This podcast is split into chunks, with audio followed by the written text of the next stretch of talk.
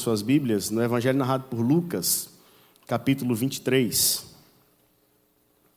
Evangelho narrado por Lucas, capítulo 23. Enquanto o reverendo Diógenes estava coordenando a oração com as crianças, eu chamei o meu presbítero Carlos Saraiva ali, e ele estava no culto das 18. E eu preguei esse sermão no culto das 18. Eu falei com ele: Olha, o sermão é o mesmo, você não quer pregar lá no meu lugar? E ele imediatamente fechou os olhos, Papai do céu, abençoa o teu servo. É só orar pela minha vida, pedindo a bênção de Deus sobre a minha vida. Lucas capítulo 23, eu quero fazer aqui com vocês algumas anotações de maneira bem, bem breve, bem resumida, tá? Os, te, os versos que nós vamos ler e, e estudar são os versos 39 a 43. Lucas capítulo 23, versos 39 a 43. Nós vamos celebrar daqui a pouco a ceia do Senhor. A ceia do Senhor é a celebração da Páscoa. Você sabe que nós não somos mais como os judeus, né, que celebram a Páscoa comendo cordeiro, erva amarga, pão asmo. Não, nossa, nossa celebração de Páscoa é Jesus. E a transposição que foi feita do Antigo Testamento para o Novo Testamento é a celebração da ceia. Então nós celebramos a Páscoa todo mês, quando nós celebramos a ceia do Senhor. Mas há uma ocasião específica no ano em que se faz essa festa né, de celebração da Páscoa. E nós, claro, né, para não perder também a oportunidade, também celebramos a Páscoa. É, a Páscoa vai falar do sacrifício de Cristo, da morte de Jesus e também da sua vitória sobre a morte. O texto que vocês estão olhando agora, de Lucas capítulo 23, ele está exatamente nesse contexto onde o Senhor Jesus ele foi entregue, ele já foi interrogado e foi é, também levado à, à crucificação. E ele é crucificado ao lado de dois malfeitores, ao lado de dois malfeitores. E eu quero que você me acompanhe agora na leitura do texto. E, por favor, mantenha a sua Bíblia aberta. A palavra do Senhor nos diz assim: um dos malfeitores crucificados blasfemava contra ele, dizendo: Não és tu o Cristo? Salva-te a ti mesmo e a nós também. Respondendo-lhe, porém, o outro repreendeu-o, dizendo: Nem ao menos temes a Deus, estando sob igual sentença? Nós, na verdade, com justiça, porque recebemos o castigo que os nossos atos merecem. Mas este nenhum mal fez. E acrescentou: Jesus, Lembra-te de mim quando vieres no teu reino. Jesus lhe respondeu: Leiamos o restante do 43 a uma só voz. Em verdade te digo que hoje. Amém. Vamos olhar então, queridos irmãos, esse texto bíblico e procurar aqui algumas lições para o nosso coração. Veja, primeiro, que esse texto vai nos mostrar a crucificação ou o Jesus Cristo crucificado, e esse Jesus crucificado, ele está ali como um substituto do seu povo. Então, ele está ali de maneira vicária, de maneira substitutiva. O que significa? Significa que ele está ali no lugar de alguém.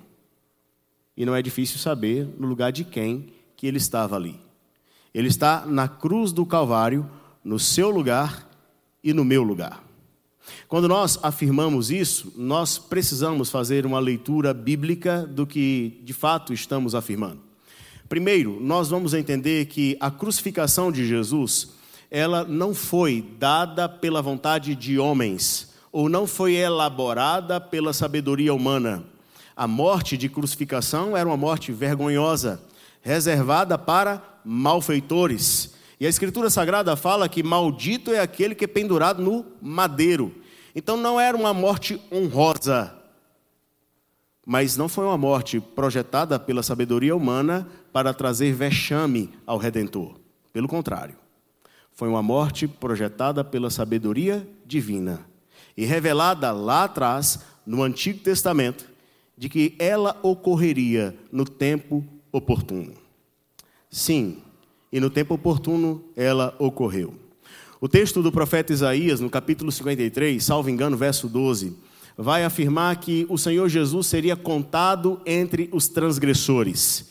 E aí é interessante porque nós estamos falando agora exatamente de Cristo crucificado, considerado maldito e contado entre quem? Entre dois malfeitores. Então o Senhor já havia revelado lá atrás. Se você quiser voltar um pouco mais na história do povo de Deus, você vai encontrar um episódio que é curioso. O povo está no deserto e falando aquilo que não devia, como de costume, o povo de Deus é assim, né? e costuma falar o que não deve, e falando o que não devia, e Deus providenciou umas serpentes para esse povo. E o povo então começou a ser picado por essas serpentes, e foi necessário levantar uma haste com uma serpente para que o povo olhasse para a serpente e fosse sarado, não morresse. A interpretação correta daquela passagem, ou a aplicação correta daquela passagem, é que, do mesmo modo que aquela serpente foi levantada lá atrás, importava que o filho do homem fosse levantado, para que todo aquele que olhasse para ele fosse salvo. Mas agora ele está levantado, cumprindo aquilo que o Antigo Testamento afirmou e cumprindo também no aspecto desse detalhe entre malfeitores, contado entre os transgressores, morrendo de maneira substitutiva, no seu lugar e no meu lugar. Aquela morte era reservada para aqueles que praticaram algum ato que merecia a condenação. Mas nós estamos falando daquele que não praticou nenhum ato e está morrendo no lugar de outros. O que nós podemos falar aqui é que estamos diante do santo, morrendo no lugar dos pecadores, do justo, morrendo no lugar dos injustos, do Filho de Deus, morrendo no lugar de homens que não mereciam isso, dentre os quais se contam você e eu. A sabedoria de Deus providenciou isso.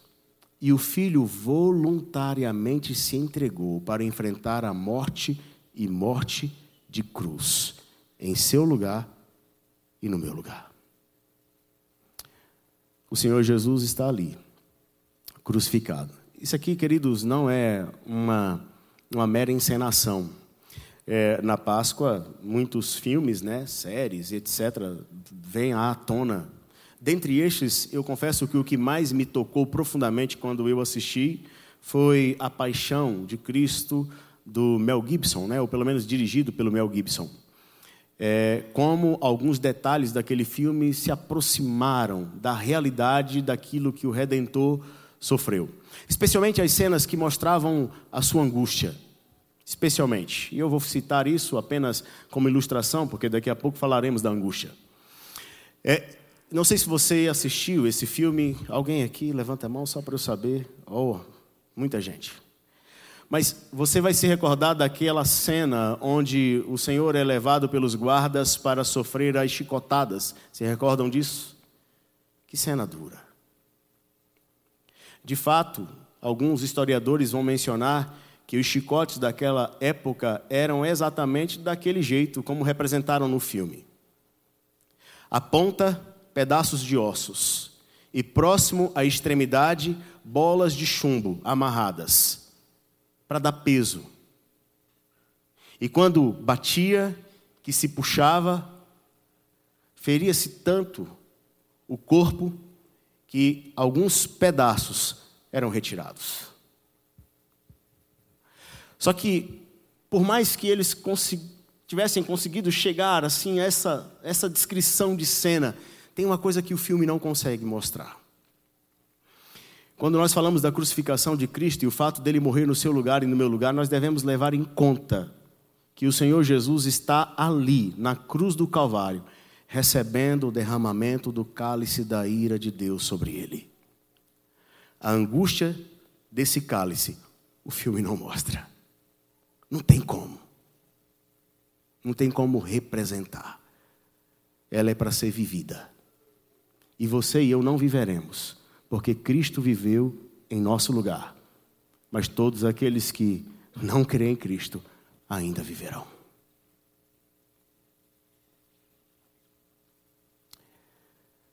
O Senhor Jesus suportou a ira do Pai para trazer a você e a mim salvação.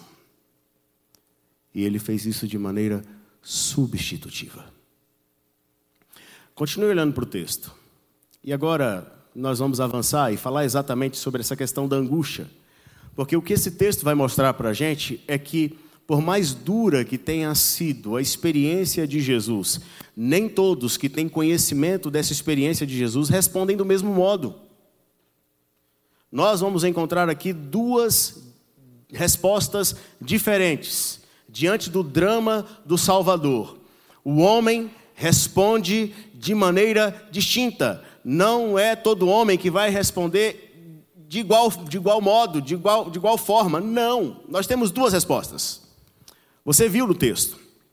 Veja aqui no verso 39 fala: Um dos malfeitores crucificados blasfemava contra ele, dizendo: Não és tu o Cristo, salva-te a ti mesmo e a nós também. Respondendo-lhe, porém, o outro repreendeu, dizendo: Nem ao menos temes a Deus, estando sob igual sentença. Nós, na verdade, com justiça, porque recebemos o castigo que os nossos atos merecem, mas este nenhum mal fez. Aqui nós temos duas atitudes distintas.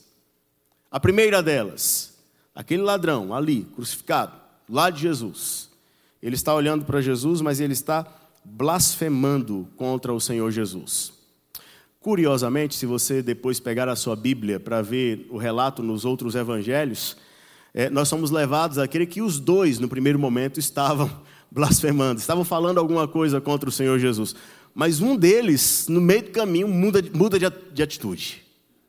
E você e eu sabemos o que é que fez com que ele mudasse de atitude. Com toda certeza, foi a obra do Espírito Santo no coração dele. Mas um permanece endurecido, blasfemando, blasfemando. E olha o que, é que ele está falando. Não és tu o Cristo? Ele está perguntando, mas a pergunta dele é uma pergunta que evoca uma resposta o quê? Positiva. Não cabe uma resposta negativa. Não tem como dizer, não, eu não sou. Claro que é. Você e eu sabemos. Então a pergunta dele é uma pergunta que exige uma resposta positiva. Então, no fundo, ele está admitindo, mas não está confessando. Então, já que você está falando que é esse Cristo, o Redentor, o Messias, o ungido de Deus, o prometido no Antigo Testamento, já que você está falando que é Ele, faz o seguinte: por que, que você não se salva? E aí, quando você se salvar, salva a gente também. Entenda algo: Ele não está preocupado com a salvação no que diz respeito à sua vida com Deus, Ele está preocupado com uma libertação imediata da cruz. A ideia é ele não quer suportar a cruz, e a cruz para ele era exatamente o juízo merecido pelos atos praticados. Então ele não quer ficar sujeito à sentença que recebeu. Ele quer sair disso. Não dá. Para que isso? Desce daí e tira a gente daqui também. Livra a gente aqui dessa vergonha. Olha só que espetáculo bonito que vai ser.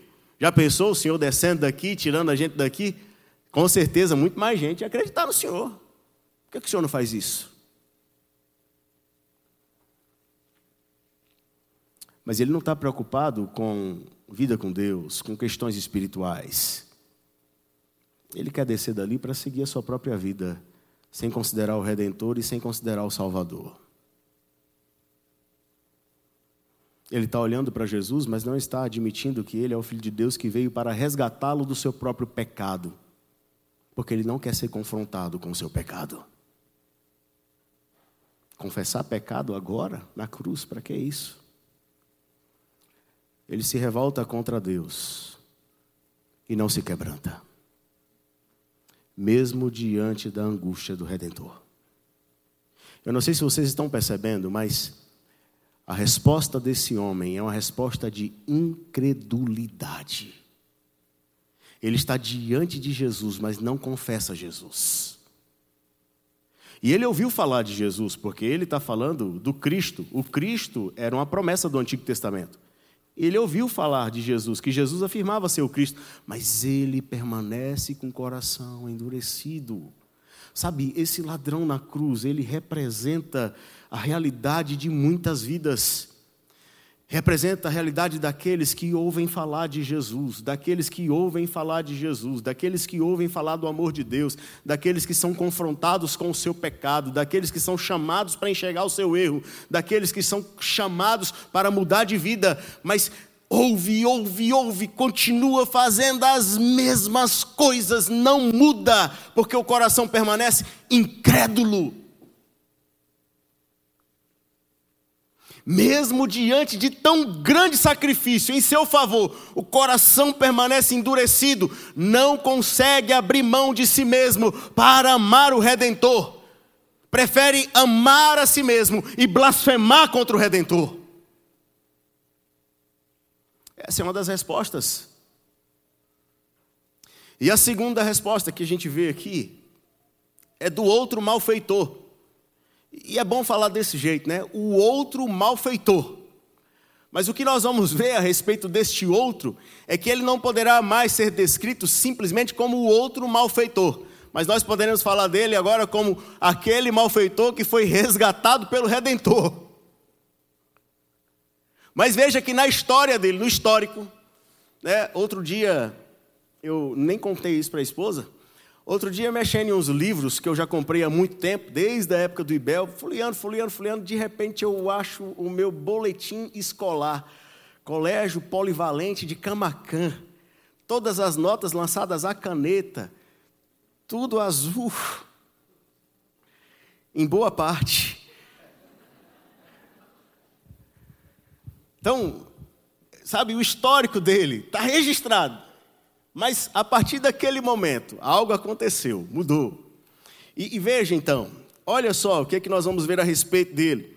Ele vira e repreende aquele outro malfeitor e fala: nem ao menos temes a Deus. E, e eu acho essa expressão muito, muito interessante, porque existe algo aqui. É, alguns não vão concordar. Eu concordo, eu acho que sim. Porque já aqui, na raiz, lá no coração dele, ele já está olhando para Jesus Cristo como verdadeiramente o Filho de Deus. Porque um pouco mais à frente ele diz, e o que é que me leva a crer isso? Que ele fala assim: estando sob igual sentença. Ora, quem é que estava debaixo da mesma sentença que eles ali? Jesus. Então ele está falando de Deus debaixo da mesma sentença. Se ele está falando desse jeito, ele está admitindo a divindade de Jesus. Então ele já começa a olhar para Jesus com um modo de, um modo diferente. De um modo diferente. A sentença, quando ele fala da sentença aqui, é claro, e aí eu, eu, eu creio sinceramente que a visão dele é uma visão ainda limitada. Ainda limitada. Porque, primeiramente, ele pode estar falando com aquele outro da sentença aplicada pelos homens, mas, posteriormente, ele está olhando para a sentença que o Filho de Deus está suportando para trazer salvação a eles. E o que me faz crer nisso são as palavras seguintes, porque mais adiante ele vai pedir ao Senhor, pedir ao Senhor que se lembre dele. Ora, como eu pedirei a alguém para se lembrar de mim? Depois da sua partida, depois da sua morte, não faria sentido. Mas pedir alguém para se lembrar de mim, que vai continuar vivendo mesmo depois da morte, aí sim faz todo sentido. Mas observe um outro detalhe na resposta dele. Veja aqui que ele vai dizer no verso 41, que ele fala: o castigo que os nossos atos merecem, mas este, que é que está escrito aí? Nenhum mal fez. De fato, ele nenhum mal fez. Não se achou nele nenhum pecado. Dolo algum se achou nele. Nada. Mas ele tomou sobre si as nossas dores. O castigo que nos traz a paz estava sobre ele, e pelas suas pisaduras fomos sarados. Ele reconhece que o Senhor Jesus não merecia estar ali, mas estava ali por amor. E aí então ele faz o pedido que revela a sua esperança, a sua expectativa. E o pedido que ele faz é: Jesus, lembra-te de mim quando vieres no teu reino. Muito provavelmente ele esteja falando da segunda vinda. Da segunda vinda. Mas o que nós vamos ver um pouco adiante aqui pela resposta de Jesus. A inserção deste homem no reino, ela se deu ainda naquele tempo. Eu quero fechar esse ponto. Nem todo mundo que ouve falar de Jesus vai responder do mesmo jeito. Guarde isso. A terceira observação, por favor, verso 43, agora na resposta de Jesus. Jesus lhe respondeu: Em verdade te digo que hoje estarás comigo no paraíso. Essa é a resposta de Jesus. O Senhor Jesus responde àquele homem, ao pedido daquele homem. É claro que ele se volta para Jesus com humildade, com quebrantamento de alma.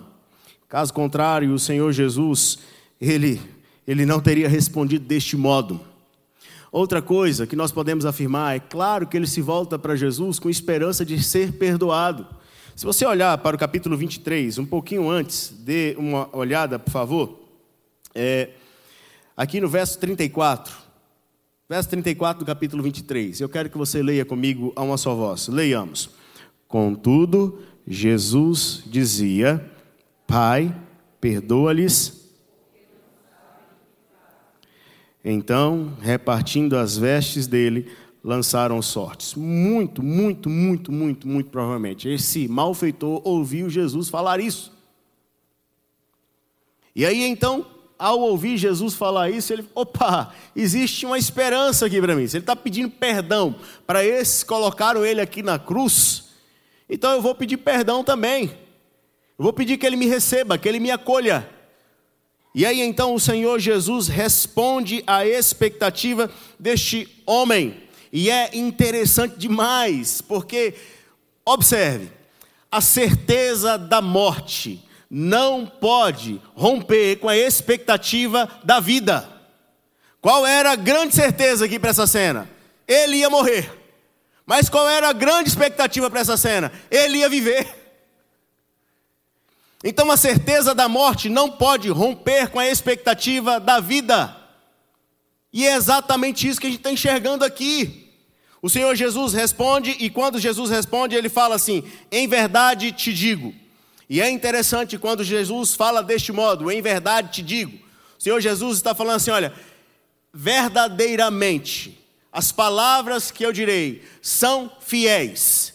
Estas palavras podem ser acreditadas, devem ser recebidas, acolhidas no coração, porque elas são fiéis. E é interessante porque o que Cristo vai falar é exatamente uma promessa para a vida dele. Então, o Senhor Jesus está mostrando para ele assim: olha, tenho algo para lhe falar e eu quero que você creia, porque é uma promessa e todas as minhas promessas são fiéis. Nenhuma fica sem ser cumprida. Eu acho isso maravilhoso. O homem está prestes a morrer, mas ele está recebendo uma promessa uma promessa. E o Senhor está falando, creia nessa promessa. Porque ela será cumprida. Não há uma promessa sequer, meu irmão, minha irmã, dada por Jesus, que ficará sem ser cumprida. O Senhor não é homem para que minta, nem filho do homem para que se arrependa. E tudo aquilo que ele prometeu para a sua vida e para a minha vida, ele vai cumprir no tempo dele e para a glória dele. Eu não sei quanto a você, mas eu acho isso maravilhoso para o meu coração. Qual é a promessa? Vamos lá, verso 43. O Senhor Jesus declara: Hoje estarás comigo no paraíso. Veja aqui então que o Senhor Jesus está dando uma promessa que se aplica ao tempo, que se aplica às questões de relacionamento e que se aplica também a um lugar. Tudo bem? Vocês encontraram isso aí?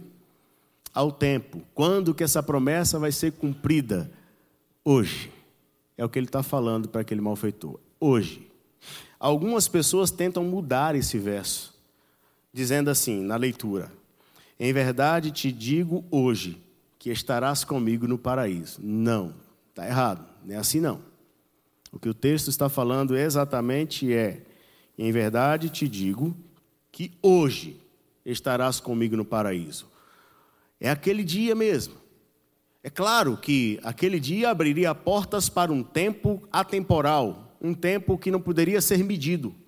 Mas é, este malfeitor, ele adentraria as portas desse tempo, naquele dia. E o Senhor Jesus está falando, e isso vai se cumprir. Então já pensou? Se aquele homem estivesse com a expectativa de ficar ali, sofrendo, agonizando, até o próximo dia, até o dia seguinte, Jesus acabou com a expectativa dele. É hoje, não vai passar de hoje.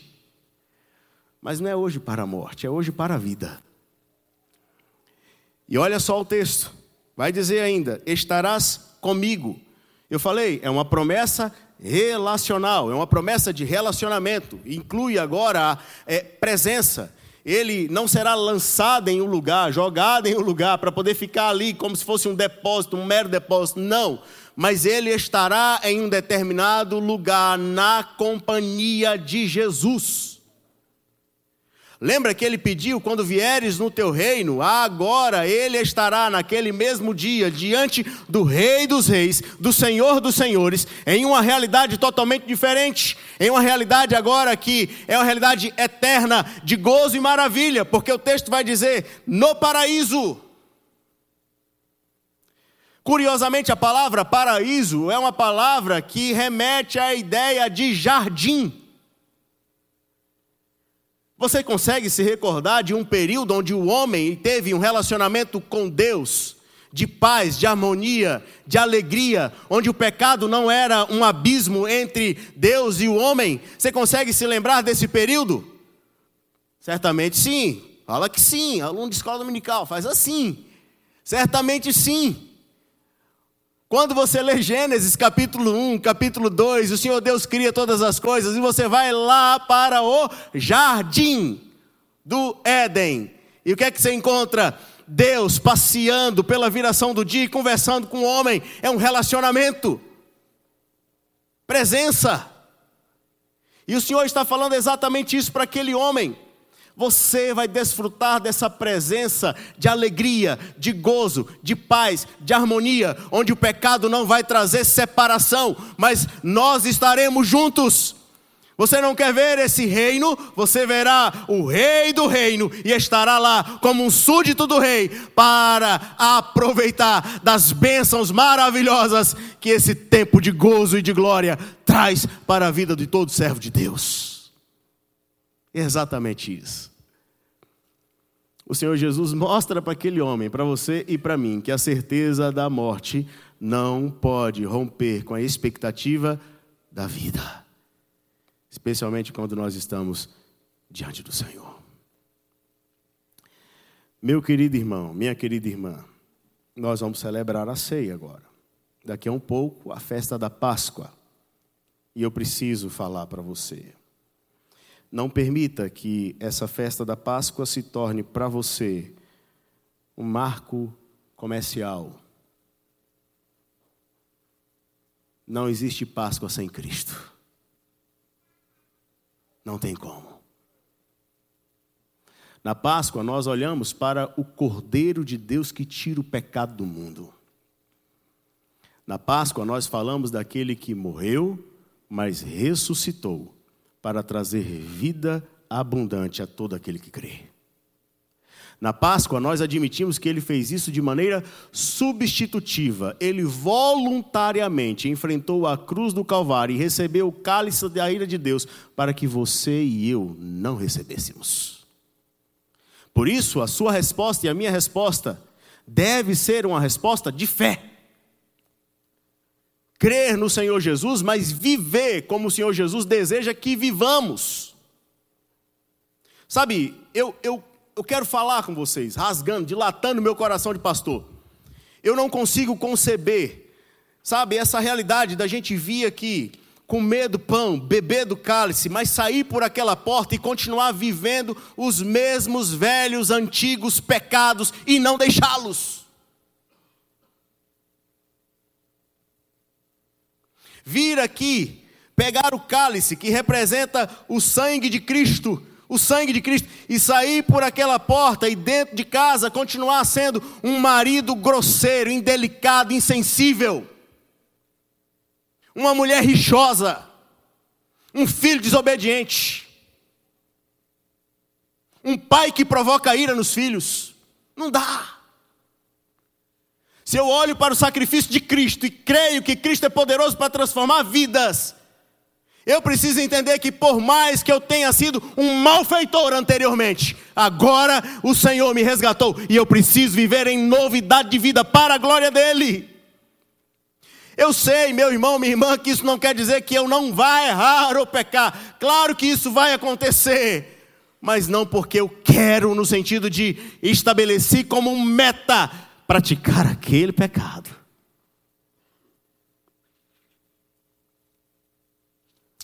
Porque aquele que conhece ao Senhor e reconhece o sacrifício de Cristo em seu favor, não vive na prática do pecado.